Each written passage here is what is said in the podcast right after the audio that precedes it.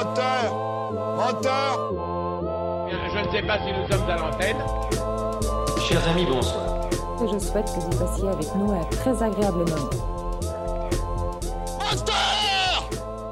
Deuxième épisode de ce podcast et suite de l'histoire de la Goulue, la reine du French Cancan. Notre manière à nous de fêter les 130 ans du Moulin Rouge. Dans le premier épisode, vous avez pu découvrir qu'à 62 ans, la Goulue, Louise de son vrai nom, en est réduite à faire la manche devant l'établissement dont elle fit la renommée. Pire, malade, la voilà alitée à l'hôpital. Seule. Heureusement, Pierre Lazareff, le jeune attaché à la direction artistique du Moulin Rouge, s'est proposé pour venir lui tenir compagnie. La vieille Goulue lui raconte sa vie, sa rencontre avec Gris d'égout, une danseuse qui lui a pris le cancan, ses débuts comme danseuse professionnelle et son histoire d'amour naissante avec le bourru Charles Tazzini. D'ailleurs, le premier épisode s'arrête sur un ultimatum de Tazzini. Ce dernier veut que la jeune Louise arrête la danse et trouve un emploi de femme honnête. À contre-coeur, elle accepte. Pourtant, la voilà arrivée dans un bordel. Que fait-elle dans cette maison close? Découvrons-le ensemble. L'incroyable destin de la Goulue. La suite, c'est maintenant. Moteur Oh putain, moteur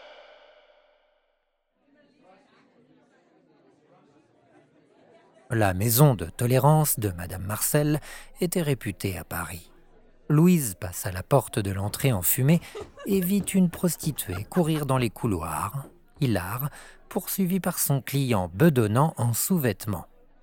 Elle les regarda s'éloigner, amusée, lorsqu'une voix charmeuse se fit entendre. Alors, tu as finalement changé d'avis?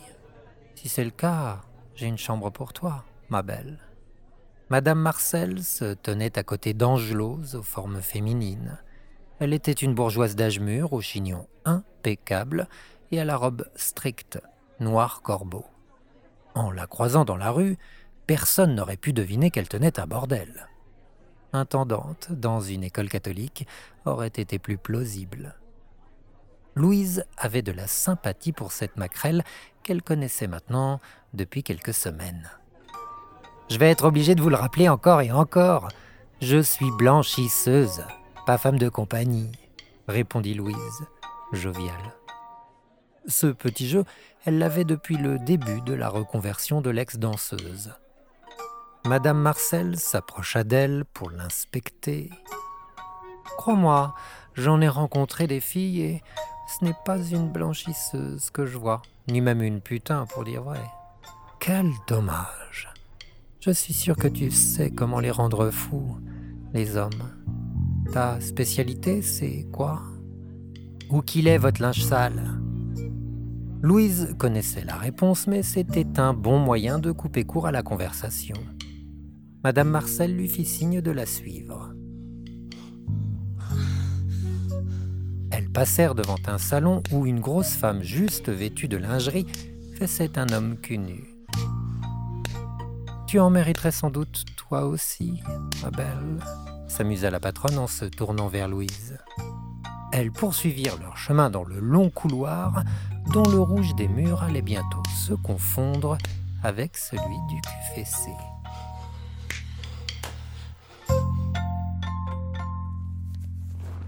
Dans la blanchisserie de la rue Neuve de la Goutte d'Or, une dizaine de femmes s'activaient en repassant et en pliant les piles de vêtements. La petite pièce humide placée sous les combles était trop chaude, quelle que soit la période de l'année. Y travailler était pénible. Quant aux tâches répétitives, elles avaient pour effet de plonger Louise dans l'ennui le plus profond. Les yeux dans le vide, elle finissait de repasser mollement un drap à l'aide d'un fer à charbon. Elle le plia un peu n'importe comment avant de le mettre sur la pile. Repasser, plier, repasser, plier. L'honnêteté de son travail, si cher à son charlot, était un somnifère. C'est en s'emparant d'un autre vêtement que Louise s'arrêta net. Sans même l'avoir vu, elle savait ce qu'elle tenait. En un coup d'œil, son intuition se confirma et son cerveau fit un bond dans le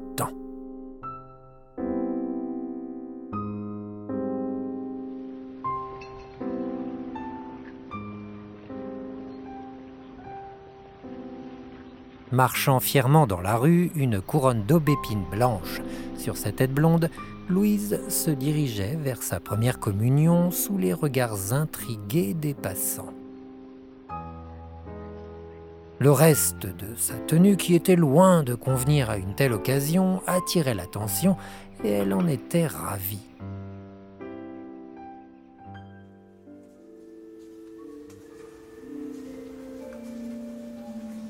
Dans la chapelle Saint-Vincent, bondée, le curé prêchait.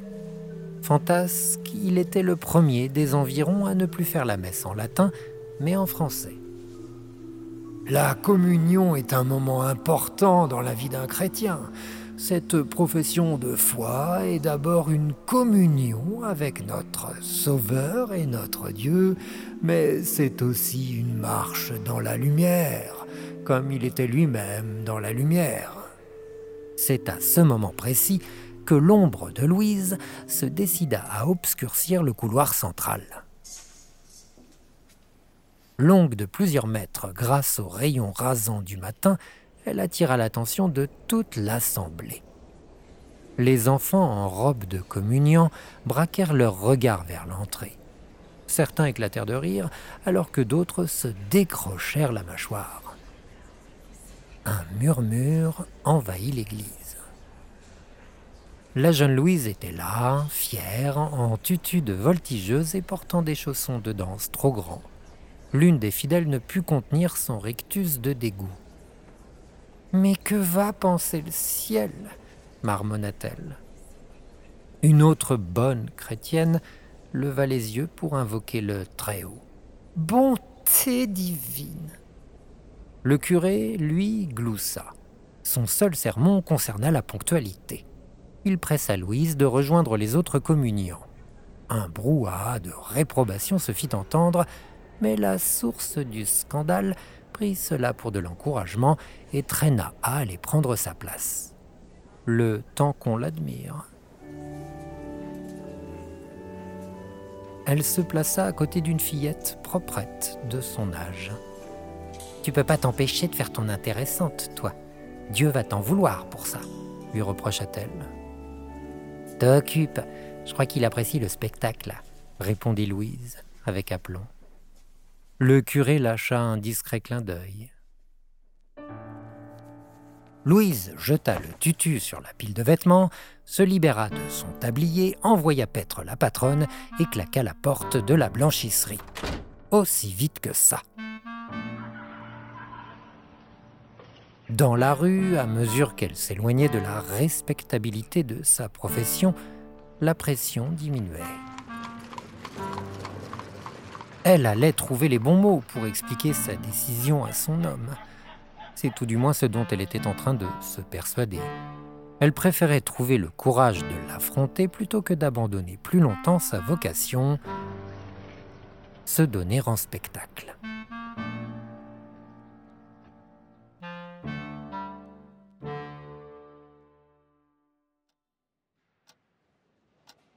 Pierre était pendu aux lèvres de la vieille Louise.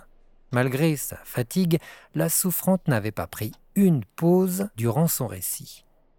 Dites-moi, comment était réellement Charles Tazzini? Au moulin, il avait la réputation d'être euh, violent, avec les femmes comme avec les hommes, souligna Pierre.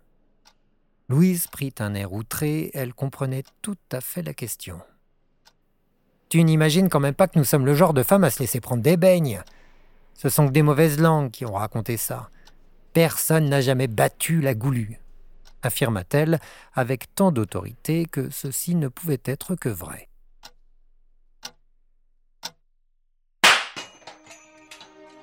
Lorsqu'elle annonça sa démission, l'ex-blanchisseuse reçut d'un coup, d'un seul, tout le poids de l'amour de Tazzini au visage. Étourdie, elle tenta de se justifier, mais rien n'y fit.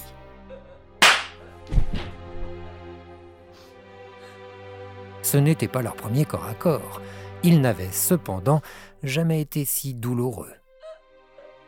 Cette fois-ci, ce n'était pas pour embrasser ses lèvres qu'il s'était approché, mais pour les fendre.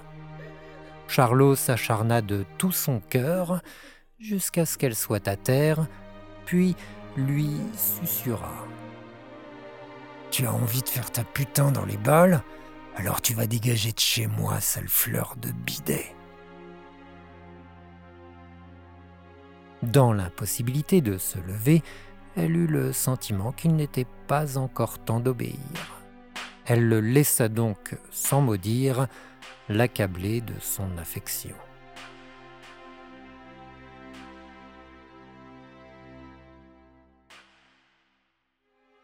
Quelques heures plus tard, lorsque Marianne vint ouvrir la porte de sa petite maison de Montmartre, elle découvrit sa sœur couverte d'échymoses, une valise posée à ses pieds. L'œil au beurre noir n'était pas une première, la valise en revanche. Elle enlaça Louise tout en tentant de la réconforter.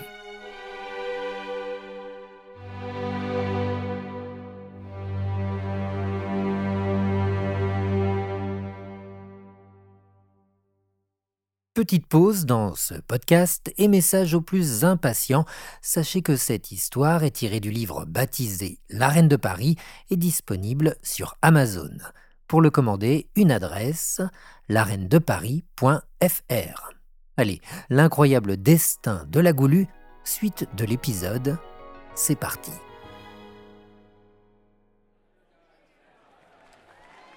Louise était devenue une gambilleuse en vue à Paris. Avec grille d'égout, elle se produisait à l'Élysée-Montmartre. Dans cet établissement, les deux danseuses avaient remis le cancan vieillissant à la mode en se permettant une nouveauté. Leur prestation entière se faisait jupons relevés là où les anciennes se contentaient seulement de les montrer furtivement. Les voyeurs pouvaient ainsi profiter de longues minutes de leurs dentelles et de leurs fanfreluches. Leur renommée florissant elles furent engagées sur la scène de l'Alcazar d'hiver où l'impertinence de leurs coups de hanche et les mouvements amples de leurs jambes, qui laissaient apparaître aux plus chanceux un coin de peau nue, créèrent une polémique telle qu'elles furent accusées de malversation morale. Le scandale et un procès gonflèrent un peu plus leur popularité déjà substantielle. Il faut dire que chaque prestation déchaînait les passions particulièrement pour la goulue qui se révélait plus effrontée, coquine et gymnaste que grille. Elle n'avait pas la pudeur de son amie et, entre deux déhanchements lascifs, n'hésitait pas à laisser entrevoir son intimité mal cachée dans ses jupons.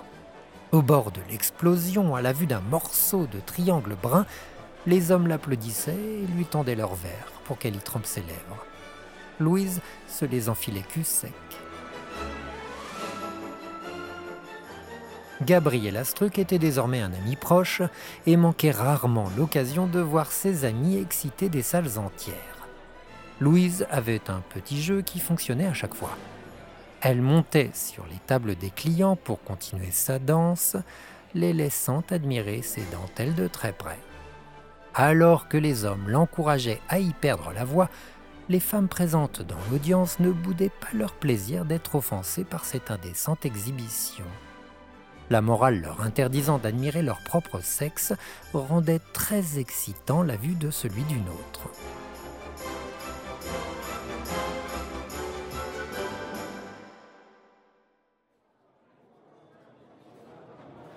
Ce soir-là, ce fut une première pour Louise. Elle allait dîner au Grand Véfour dans le luxueux quartier du Palais Royal.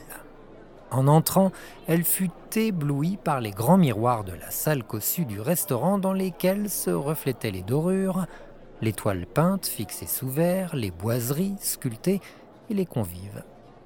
Quitter les rues de Montmartre, ne serait-ce que quelques heures, était une rareté. Dîner chez les Rupins était donc une aventure terriblement excitante pour la danseuse.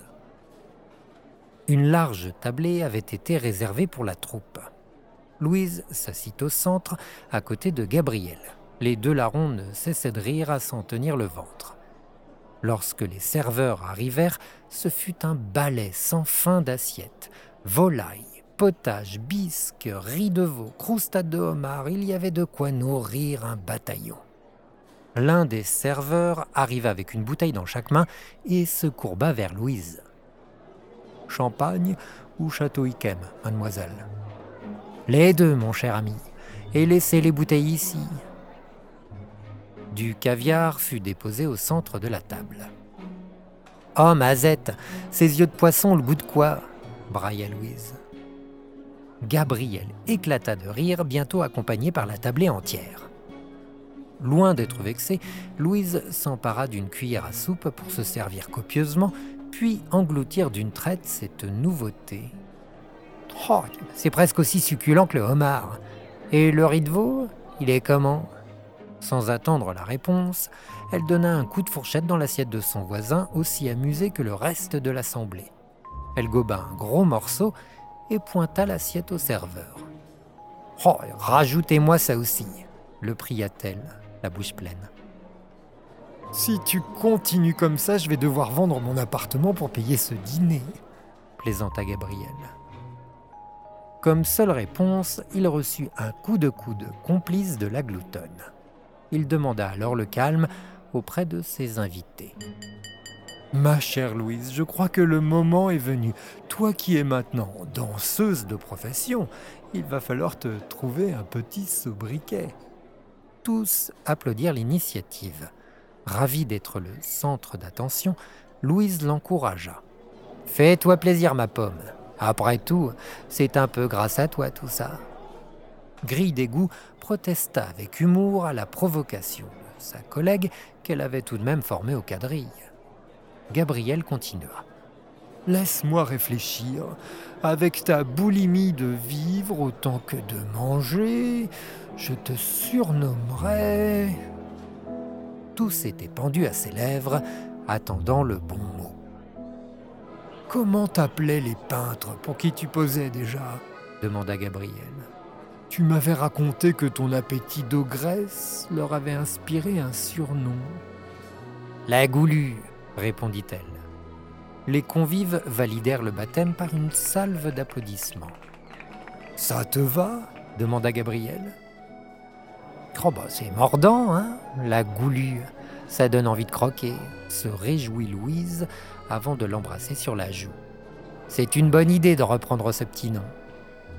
L'ovation qui suivit se fit remarquer dans la fastueuse salle du restaurant, d'habitude plus paisible.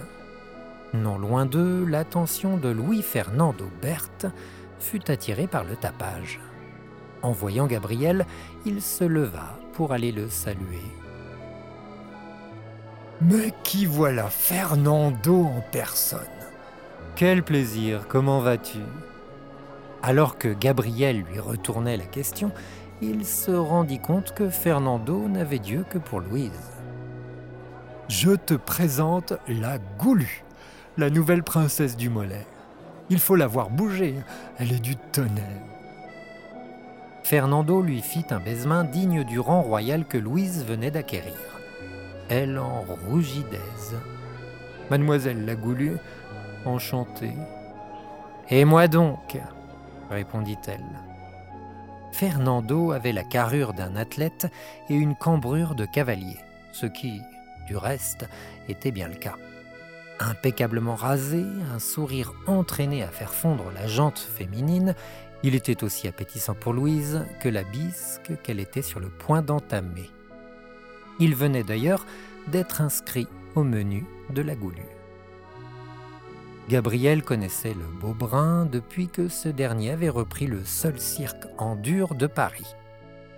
Depuis quelques semaines, la rumeur courait qu'un nouveau spectacle s'y préparait et les artistes réputés se pressaient afin de tenter leur chance au cirque Fernando, dont il était le fils fondateur.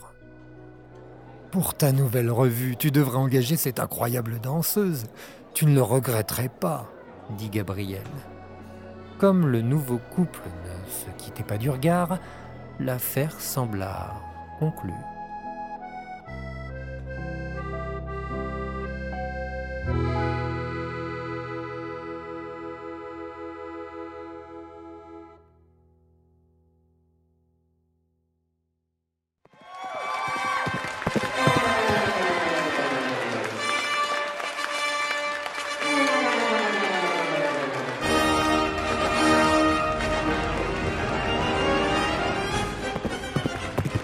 La banderole Ancel pour la revue était tenue par Mademoiselle Manon. Debout sur son cheval déguisé en Pégase blanc grâce à ses ailes postiches, elle faisait le tour de la piste, applaudie par 2500 spectateurs dans les gradins. Quatre autres écuyères la suivaient dans la même position.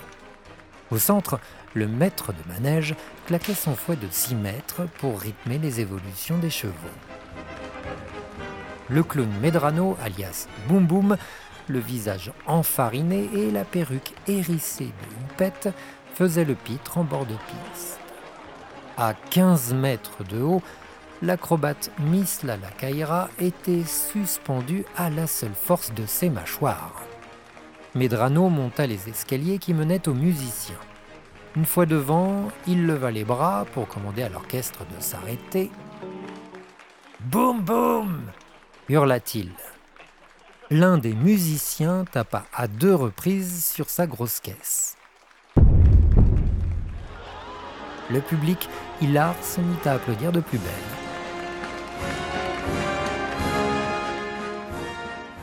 Cachée derrière le rideau d'entrée de piste, Louise regardait nerveusement le monumental amphithéâtre plein à craquer d'un public galvanisé par les numéros de cirque. Elle repassait nerveusement les plis de sa jupe, ce qui n'avait pas échappé à Fernando. Cela faisait maintenant quelques semaines qu'ils étaient amants et il connaissait déjà tous ses tics nerveux. Il la prit par les épaules afin d'avoir toute son attention avant de lui demander ⁇ Ça va aller ?⁇ La Goulue avait pris un air indigné, qu'on sous-entende qu'elle puisse être faible, apeurée ou ne serait-ce qu'impressionnée, la scandalisait. Louise, elle, cachée derrière son personnage, n'en menait pas large. Diplomate, Fernando fit semblant de croire la plus sûre des deux. Le clown Medrano venait de rejoindre le centre de la piste. Il demanda le calme le plus complet. Et maintenant, mesdames et messieurs, mademoiselle Manon va se mettre en danger, sauter à l'aveugle dans de grands cerceaux de papier.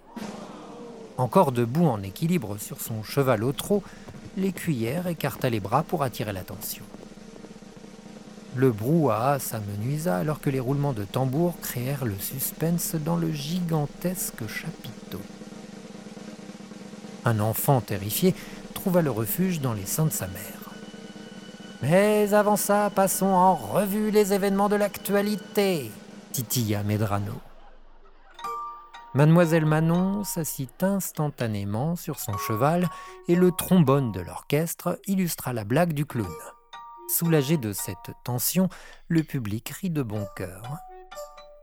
Plusieurs acrobates firent leur entrée sous les applaudissements de la foule. Medrano enchaîna. Gustave Eiffel avait juré qu'il ne lui faudrait que douze mois pour terminer son chantier de l'exposition universelle. Quatorze mois plus tard et le premier étage décolle seulement de terre. La nouvelle fut accompagnée de huées moqueuses. Ravi de son effet, le clown fit signe à son public de se calmer. Ils lui obéirent, avides de savoir où tout cela allait mener. Ce soir, on va aider Monsieur Eiffel. Voici tout de suite. Maintenant, en avant-première, mesdames et messieurs, la Tour Eiffel achevée. Les acrobates s'activèrent afin de créer une pyramide humaine sous les rires des spectateurs. Au moment où le dernier homme se plaça au sommet, la Goulue choisit de faire son entrée. Lentement, sous les applaudissements, elle alla inspecter l'édifice. Narquoise, elle se tourna vers le public. Oh, mes enfants, quelle émotion Un clin d'œil de sa part au gradin eut pour effet de déclencher l'hilarité. Mais dis-moi, Boum Boum, elle pencherait pas un peu ta tour Eiffel? Medrano regarda la pyramide et inclina drôlement la tête. La goulue s'approcha et, du pied, poussa la main d'un des acrobates à la base, provoquant leur chute à tous. Et par la même occasion, les rires du public. Le chapiteau aux 16 colonnes s'emplit d'une ovation que la provocatrice fit semblant de ne pas entendre. Mesdames et messieurs, voici la Parisienne personnifiée, annonça le clown. Pour illustrer son statut, la Goulue leva la tête, hautaine, tout en marchant sur la piste. Elle attendit que le public s'apaise pour lever doucement sa jupe jusqu'à découvrir un morceau de cuisse encerclé par des jarretières et des dentelles. Ce ne serait pas l'heure d'un bon chahut? La question eut l'effet escompté. Les hommes se levèrent pour l'applaudir et la siffler frénétiquement. Le chef d'orchestre commanda à ses musiciens d'entamer un quadrille. Avec sensualité, la goulue leva doucement la jambe pour ensuite l'agiter frénétiquement.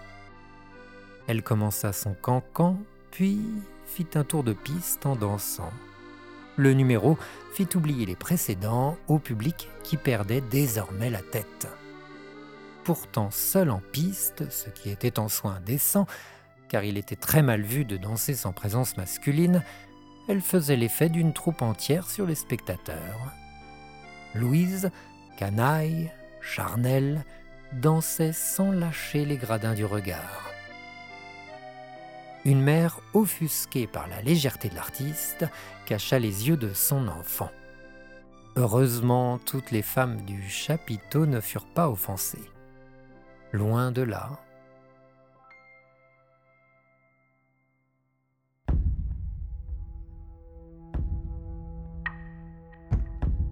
Perdu dans la foule, Gaston Lassouille prenait des notes sur son calepin.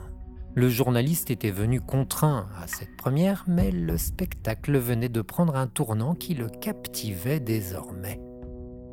Il leva la tête pour déshabiller la danseuse du regard, un sourire carnassier fendant son visage. Gaston avait un physique d'une banalité désolante. Brun, mais pas trop, mince, mais pas trop. On aurait pu continuer sa description à l'infini sans y trouver une once de singularité. La seule chose notable chez lui était son assurance. Sans doute parce qu'il était courtisé par tous les artistes et les promoteurs de la capitale qui souhaitaient un bon papier dans le journal où il travaillait. Le spectacle terminé, les coulisses crasseuses grouillaient d'artistes et d'employés.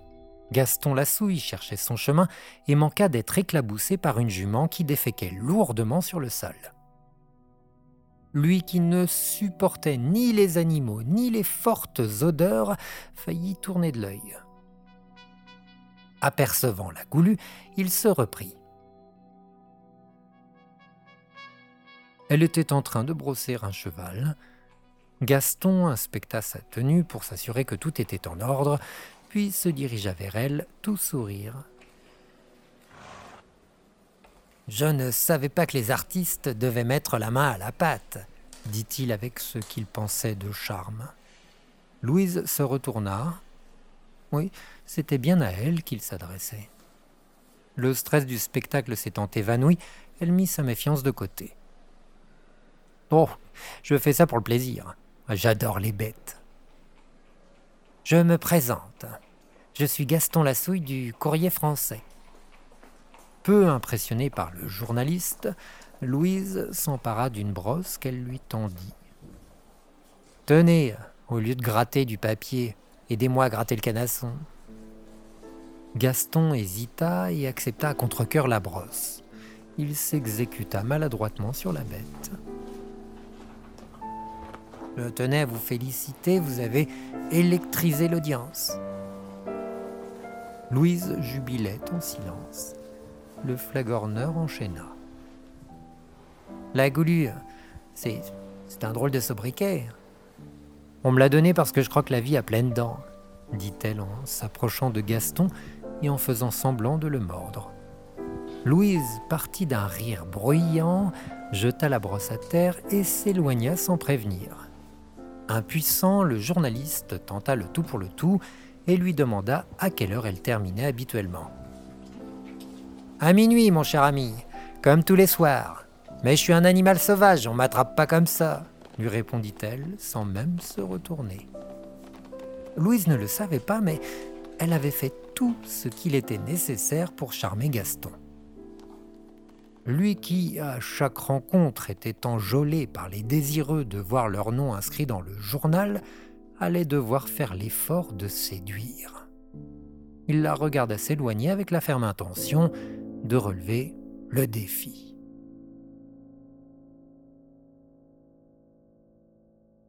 Courte pause afin de vous rappeler comment m'aider à continuer de vous fournir ces podcasts et m'encourager dans mes efforts. Tout d'abord, abonnez-vous, tout simplement, puis partagez ces épisodes sur les réseaux sociaux afin de m'aider à grandir. C'est tout. Par avance, un grand merci pour ces gestes plus importants que vous ne le pensez. Allez, l'incroyable destin de la Goulue, suite de cet épisode, c'est maintenant.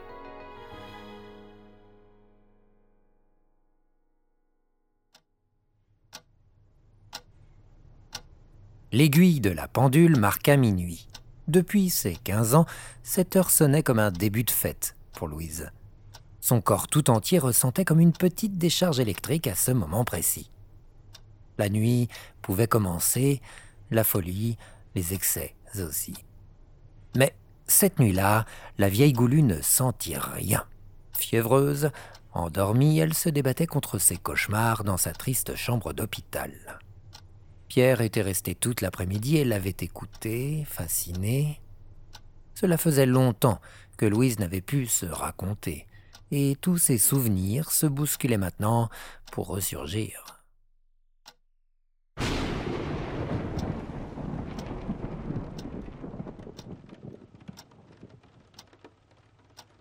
Au petit matin, c'est le bruit de la foudre qui mit fin à son éprouvant sommeil deux silhouettes troubles chuchotaient dans l'embrasure de la porte. Louise reconnut la voix de Pierre. Il avait tenu sa promesse et était de retour.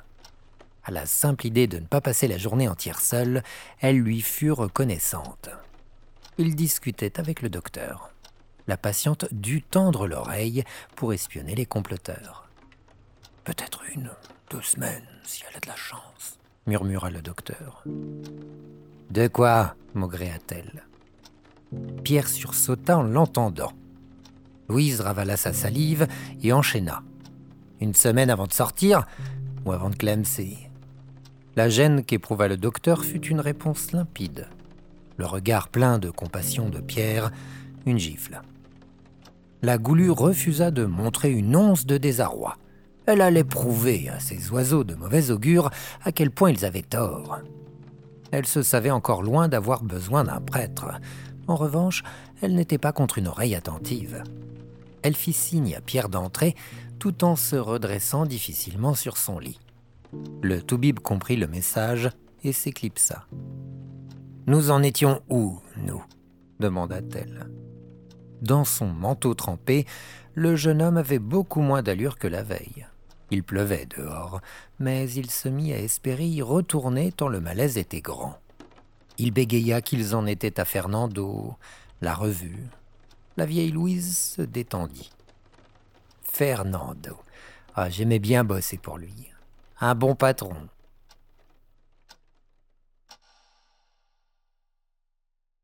Le cirque semblait totalement vide lorsque la porte de la loge de Louise s'ouvrit pour laisser sortir la vedette. Sa coiffure post-coïtale laissait peu de doute quant à l'activité à laquelle elle venait de s'adonner. Elle remit sa jupe en place alors que Fernando apparut, finissant de reboutonner sa chemise.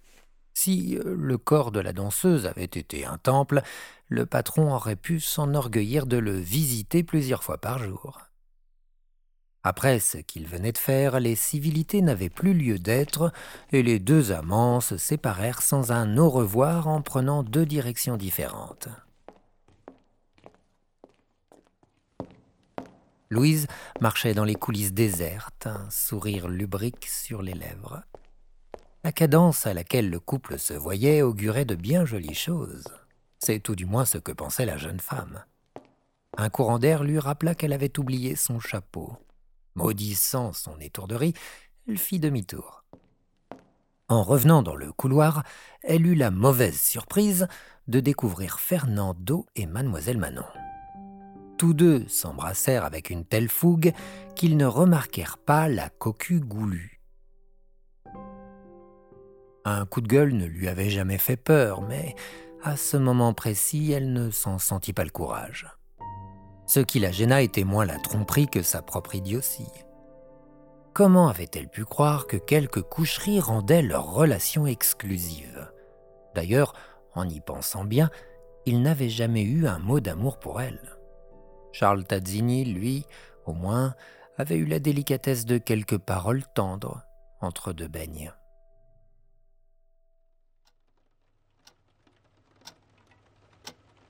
Cet épisode, la vieille Louise le cacha à Pierre. Jusqu'à maintenant, elle avait mis quelques paillettes à son histoire, omis de raconter ce qui égratignait la stature de la Goulue, et elle ne comptait pas s'arrêter là. Elle camoufla donc ce souvenir par une rapide et convenable ellipse. Mais après un moment, j'ai eu besoin de changer d'air. Artistiquement, chez Fernando, je tournais en rond. Et la Goulue n'aime pas tourner en rond. La suite aussi, elle décida de ne pas la raconter. Rageuse, Louise marchait à grands pas dans les coulisses avec une seule envie, sortir pour respirer. Arrivée à la porte, elle se retrouva face à Gaston Lassouille. Il est un peu plus de minuit, lui dit-il en singeant un séducteur. Sans soupçonner une seconde qu'il avait choisi un mauvais moment, le journaliste exhiba le courrier français avec comme une la légende de la Goulue. Vous avez pu lire mon article dit-il fièrement. Oui, c'était très bien. Merci, répondit-elle sèchement avant d'avancer vers la porte. Décontenancé par sa réaction et paniqué à l'idée de la voir s'échapper, Gaston agrippa Louise par le bras. Vous savez que si on passait un moment ensemble, des articles de ce genre, vous en auriez d'autres. À son grand soulagement, il la vit se décontracter instantanément. La Goulue se défit avec douceur de son emprise, puis entama une ronde pour inspecter le gaillard de la tête aux pieds. La réaction de la jeune femme était étrange, mais ne déplaisait pas au maître chanteur qui voyait là de bien beaux auspices. Lorsqu'elle s'approcha lentement de son oreille, il savoura son succès à venir. Sale raclure de chiottes, susurra-t-elle. L'assurance de Gaston s'évanouit sur le champ. T'aurais plus de chance de voir un pape à la peau noire ou de voir chier un cheval de bois que de m'avoir dans ton lit. J'ai vu plus attirant dans un zoo. Gaston était habillé pour l'hiver. Elle continua de l'insulter et ne s'arrêta que pour lui cracher dessus. Il regarda sa veste souillée, puis son agresseuse. Vous êtes bien sûr de ce que vous refusez demanda-t-il avec haine. En guise de réponse, la goulue s'éloigna vers la sortie tant convoitée. Votre minable petite carrière est terminée, menaça-t-il. Le sang de Louise ne fit qu'un tour, elle revint sur ses pas et s'approcha d'un air menaçant du médiocre journaliste. Fouette goulu, ma carrière ne fait que commencer. Je suis peut-être souple, mais ma morale ne l'est pas. Elle tourna les talons, puis sortit en claquant la porte. Jamais Gaston n'avait subi une telle humiliation. Sa rage était telle qu'il aurait pu, sur le moment, égorger le plus adorable des chiots. Il serra les dents à s'en faire mal en se jurant de venger son honneur. Une fois dehors, Louise s'arrêta net. Face à elle, adossé à un mur, Charles Tazzini fumait sa cigarette les mains dans les poches. Elle resta interdite au milieu du trottoir. Cela faisait plusieurs mois qu'elle ne l'avait pas vue. Sa présence était-elle un hasard? Il lui fit un sourire. La confusion de Louise n'avait plus lieu d'être. Il était là pour elle. Paniqué, tout se bousculait dans sa tête. Qu'attendait-il? La reprendre? Regrettait-il ce qu'il lui avait fait subir? Mais pour qui se prenait ce salaud? Qu'il aille au diable Malolote, dit-il d'un air enjôleur. Ce surnom faisait craquer Louise, et il le savait. Elle cessa de réfléchir. Après tout, il était le seul homme qui l'aimait. Mal, mais il l'aimait.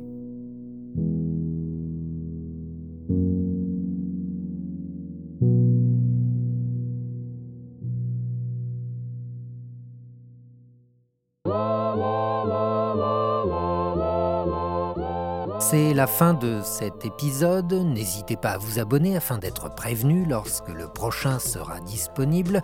Partagez ces épisodes pour nous aider à grandir. Et enfin, pour les plus impatients qui aimeraient connaître la suite dès maintenant, le livre dont est tiré ce podcast est disponible sur Amazon. Pour le commander, une adresse lareinedeparis.fr. Merci à tous. On se retrouve très vite pour la suite de cette histoire.